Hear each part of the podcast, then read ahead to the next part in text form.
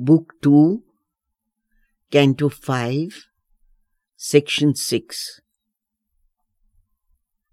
Adventuring once more in the natal mist, across the dangerous haze, the pregnant stir, he through the astral chaos sure away mid the grey faces of its demon gods.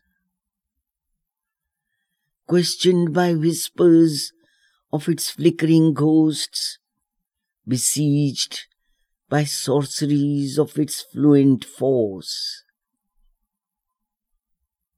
As one who walks unguided through strange fields,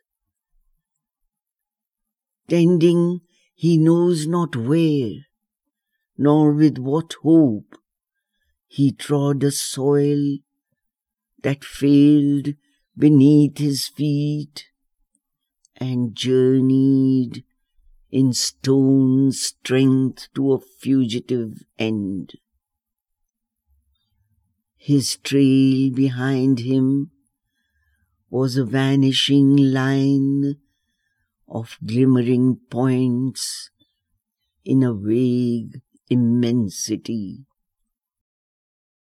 A bodiless murmur travelled at his side in the wounded gloom, complaining against light.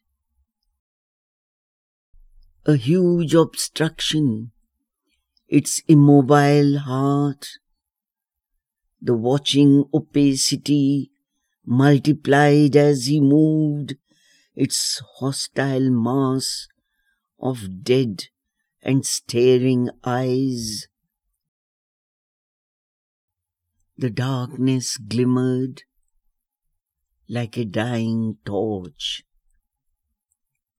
Around him, an extinguished phantom glow peopled with shadowy and misleading shapes, the vague inconscient's dark and measureless cave.